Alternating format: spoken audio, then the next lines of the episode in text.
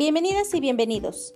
En este episodio escucharemos a Eduardo, enfermero desde hace más de 20 años, labora en el área clínica y coordina los servicios profesionales de otras enfermeras y enfermeros. Además, es músico y en algún momento estudió sociología. ¿Te late si empezamos?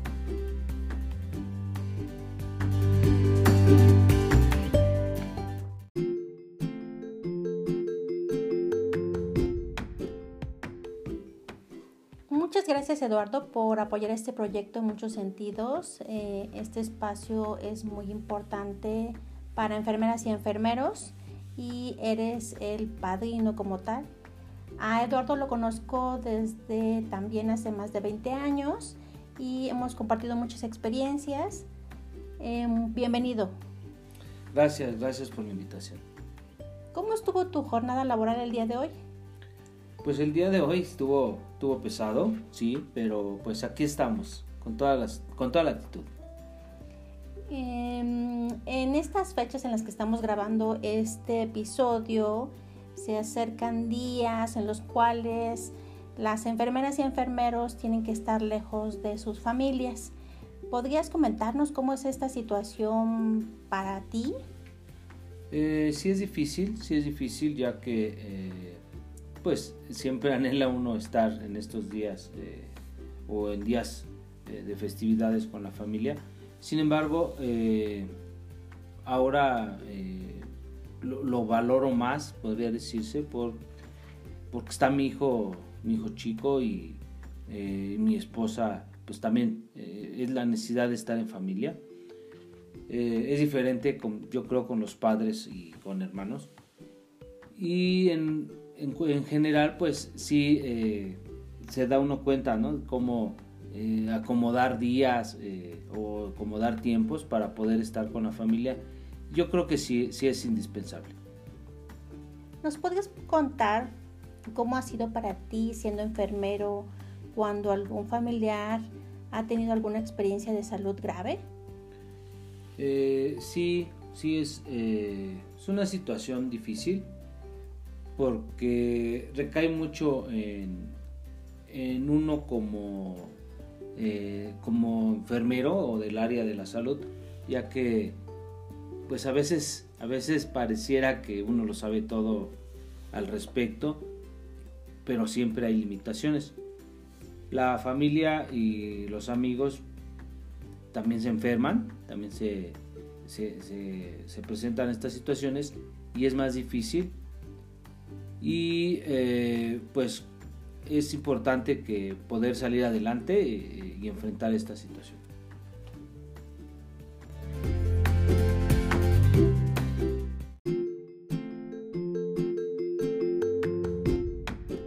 ¿Qué te lateó de la carrera de enfermería para estudiarla? Pues la carrera como tal eh, no la conoces cuando empiezas en ella misma, como todas las profesiones.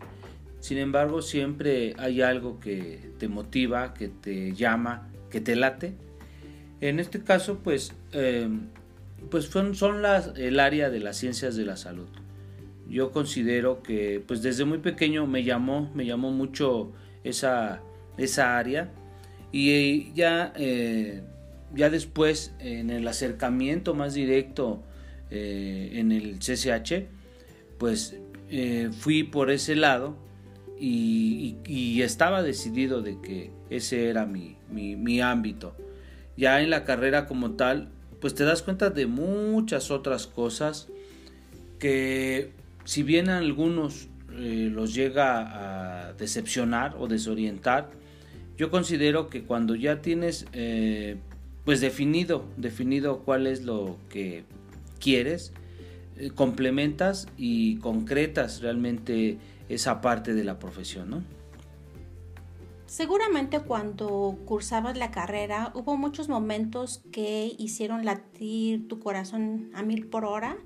¿Podrías platicarnos cuando realizaste tu servicio social alguna experiencia?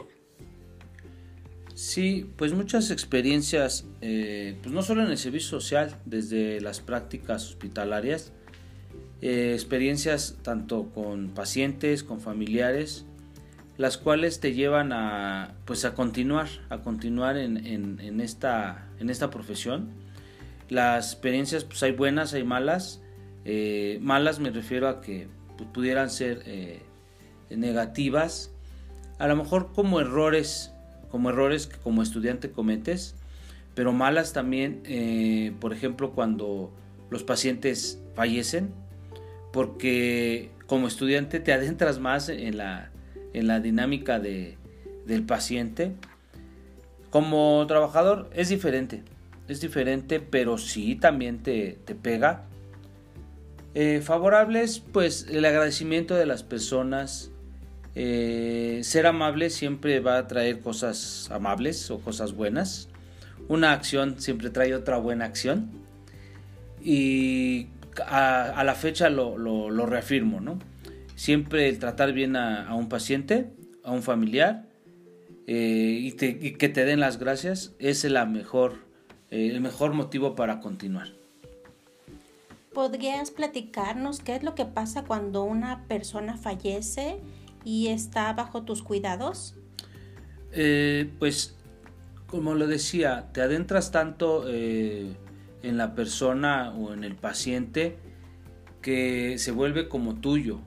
Eh, a, veces lo mencionamos, ¿no? Se me murió mi paciente. Y es una frase que, pudiera ser muy común y que pues, si la reflexionamos, eh, realmente pues no es nuestro paciente o no se nos murió o fue toda parte de un equipo. Sin embargo, es una experiencia muy fuerte. Todos, todos eh, no me lo van a dejar, no me lo van a negar. Eh, siempre que eh, fallece una persona, pues en la familia eh, se siente más. Y como profesional, pues es más, también es doloroso. Y todos yo creo recordamos nuestro primer paciente que, en que nos pasó esta situación. Ya que en los hospitales fallecen muchas personas, tú o alguno de tus compañeros ¿Han tenido algún momento raro o paranormal, por decirlo así? Sí, en los hospitales se viven, se viven muchas cosas y también, bueno, yo creo depende del turno.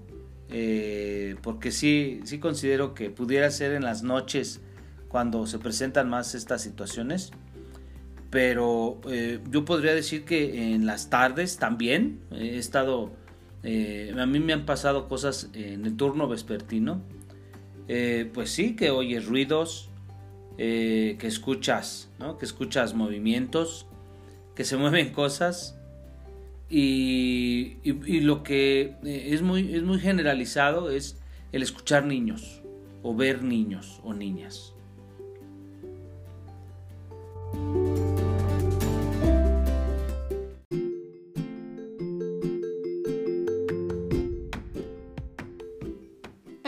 Conozco durante mucho tiempo y me tocó ser su compañera, es decir, como estudiante, y sé que participó en la huelga estudiantil que tuvo la universidad. Me gustaría que nos platicaras esta situación, cómo fue tu participación, qué te pareció toda esta experiencia que viviste tú como estudiante. Eh, sí, pues me tocó, eh, eh, me tocó en la universidad eh, la huelga del 99-2000, pero también en el CCH me tocaron eh, movimientos importantes en los cuales eh, pues había esta situación de cierre de escuelas, marchas, mítines, paros escalonados. claro, mi participación más activa la tuve durante la universidad. Fue una experiencia pues muy fuerte, muy intensa ya que ha sido una de las eh, de los movimientos estudiantiles que por los cuales estuvo más tiempo cerrada la universidad. No ha habido otro eh, al paso de los años, eh, pero considero que debe tomarse de suma importancia ya que hubo muchos logros, muchos aciertos, también muchos desaciertos y pues esa, esa experiencia me ha venido también marcando en, varias etapas y en varios procesos que he tenido después de, después de la universidad. ¿Esto te hizo estudiar después sociología? Eh, en parte, sí, considero que sí tuvo mucho que ver, ya que eh, pues después de, la universidad, al término de la carrera, eh, todavía estuve trabajando en trabajando y participando en actividades sociales, comunitarias y políticas. y pues al momento de tener contacto con más con la gente, con esta cuestión de los movimientos sociales, sí me interesó eh, esta parte de cómo es que se desenvolvía la, sociedad. Y sí fue, fue una, una, razón por la cual me, interesó y eh, logré, logré estudiar parte de la carrera de sociología. Hablando un poco en el aspecto social, sociológico, político, ¿cómo crees que las enfermeras y enfermeros tendrían que tener alguna participación en este aspecto? Ah, por supuesto que eh, todo se relaciona y por supuesto que no es que seamos todólogos ni politólogos ni sábelo todos, pero sí considero eh, a tu pregunta que en la carrera como tal nos hace falta mucha participación política.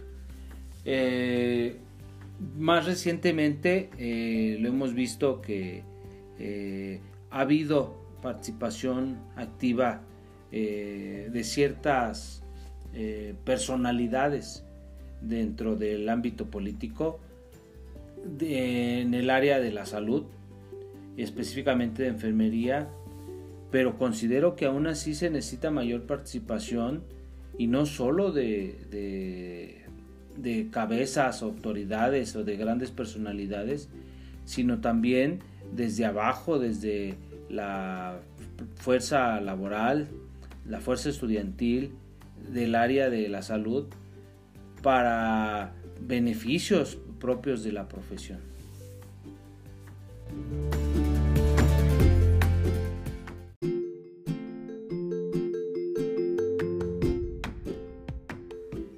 Como les mencioné, Eduardo, además de ser enfermero, es músico.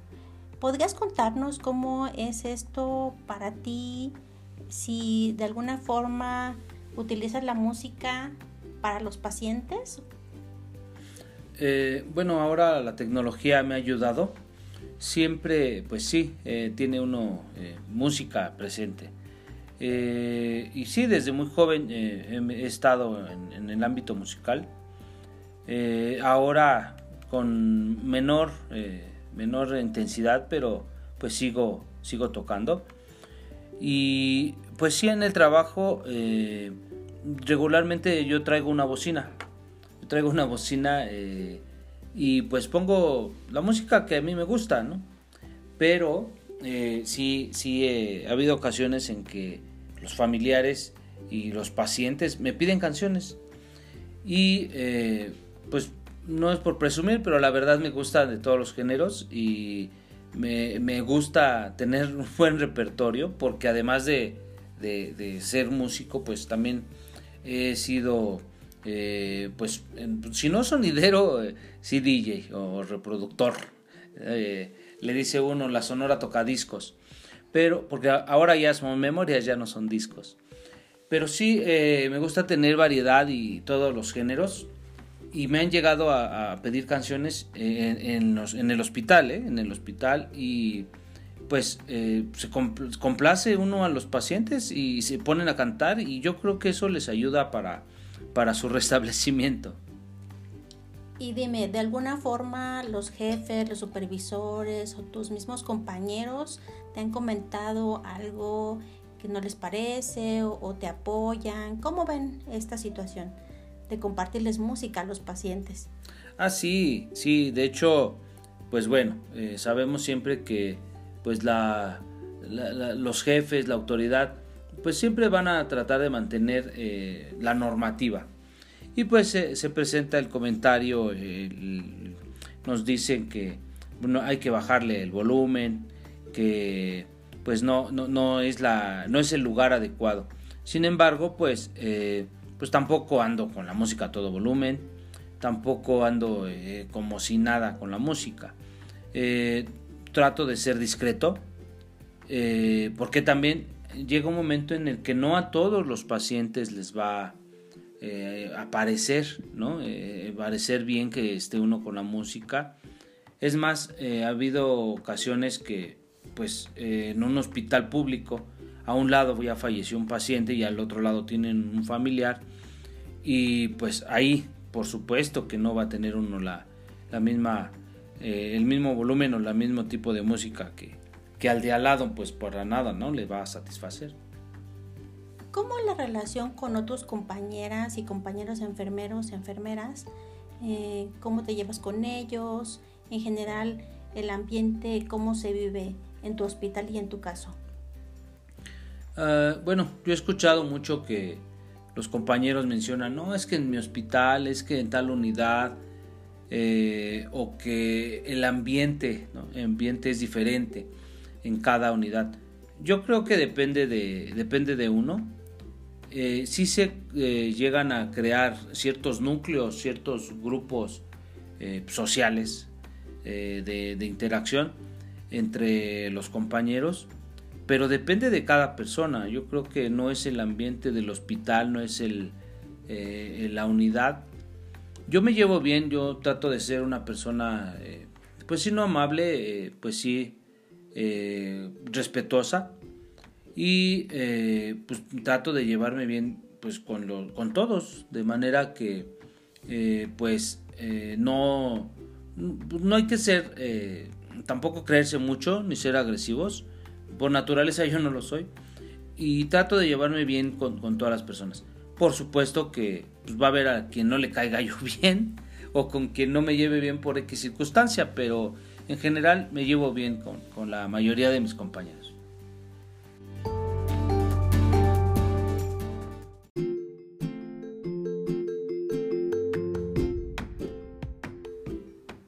Durante la pandemia de COVID-19 estuviste atendiendo a pacientes con esta enfermedad. Sabemos hubo muchos momentos complicados. ¿Cuál fue el más difícil para ti si se puede destacar alguno? Eh, pues tan solo la, propia situación o el, propio eh, padecimiento en, en general que sufrimos, que lo, que nos lo padecimos. Y pues destacar, la verdad ahorita me vienen muchas, muchas escenas a la mente o recuerdos que si bien a lo mejor ahorita ya es más fácil de, digerirlos, me, han llevado a muchas reflexiones pero sí eh, estando eh, en, esta línea de fuego nos enfrentamos a muchas a muchas de ellas que nos dejan mucho mensaje entonces no sé si pudiera destacar o generalizar pero el, el llamado de auxilio de un, de un paciente eh, pues ya, ya, ya con que está esperando eh, la última, eh, por decirlo, la última atención, pues yo creo que es la, la, parte más difícil de enfrentar, porque en ese momento, más allá de la creencia religiosa o el ser supremo, las personas pues no nos queremos morir, ¿no? y la mirada eh, y, el, el, lenguaje corporal del paciente pues es muy difícil de, olvidar entonces yo lo vi en más de un paciente eh, y, las palabras ¿no? de, que están en nuestras manos y que no los dejemos morir eso es lo más lo más que pudiera ahorita retomar de, todo lo que, lo que me pasó en, esta, en esta experiencia con, el COVID. ¿Tú ya tuviste COVID? Sí, de hecho yo em, tuve contacto desde antes de que mi hospital se fuera reconvertido y eh, fui de los primeros eh, de, mis compañeros o de mi, de mi área de trabajo que salimos positivos. Tuve eh, un resguardo, un aislamiento muy, muy, podría decirse corto, ya que así lo marcaba el estándar, 14 días, pero pues el padecimiento y las secuelas eh, pues como sabemos, son posteriores. Eh, y sí, eh, este, toda, toda la que es la, lo, que se siente, las reacciones se padecen y pues más estando con la familia. ¿Has tenido secuelas?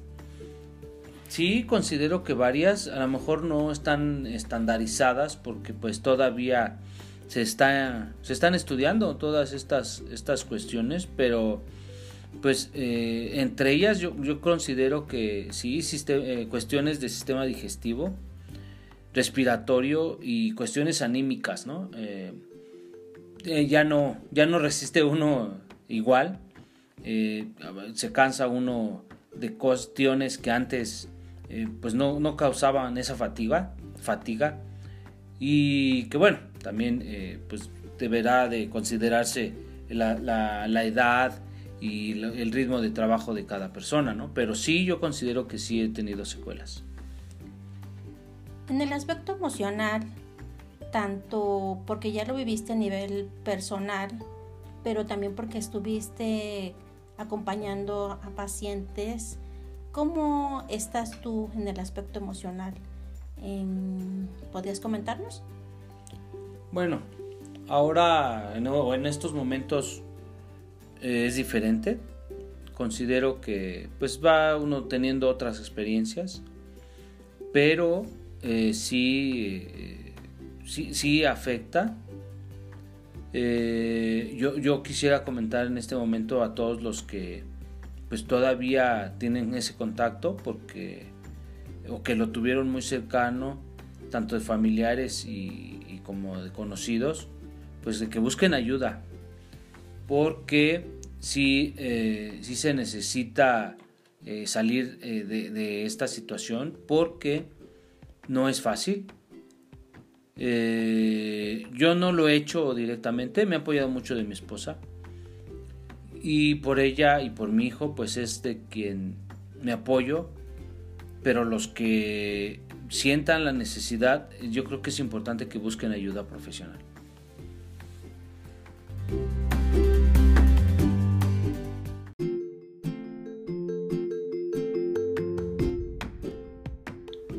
Eduardo, ¿qué les dirías a las personas que les gustaría estudiar la profesión?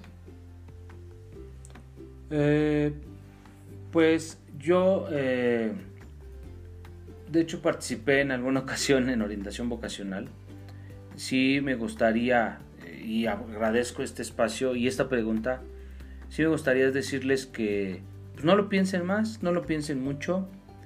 Eh, si ya tienen esa inquietud, pues que lo hagan, ya que pues hasta que no experimenta uno en cabeza propia, pues es como se da uno cuenta de muchas cosas. Yo, yo te diría a ti, eh, eh, candidato, candidata o aspirante a ser enfermero, enfermera, que lo hagas. Eh, y que si aún así todavía te quedan muchas dudas, pues acércate con nosotros, con los que ya somos trabajadores, aunque veas a veces una cara cansada, una cara enojona, enfermeros y enfermeras pues podemos darte un consejo eh, profesional, por supuesto, ¿verdad?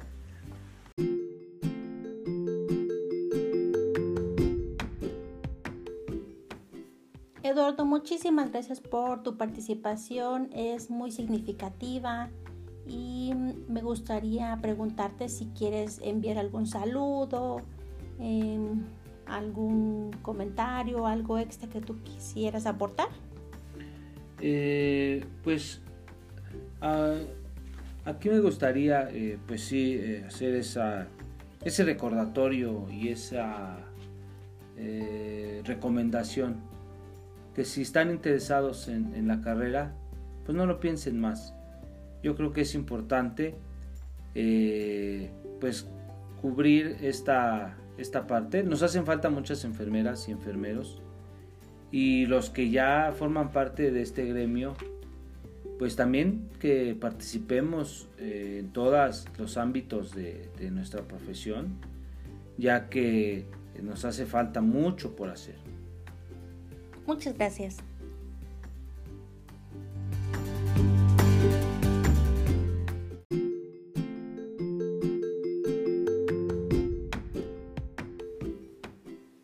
¿Te gustaría preguntarles algo a las enfermeras y enfermeros? Escríbenos a latidosdeenfermería.com o búscanos en Instagram como Latidos de Enfermería y ahí puedes ponernos todos tus comentarios.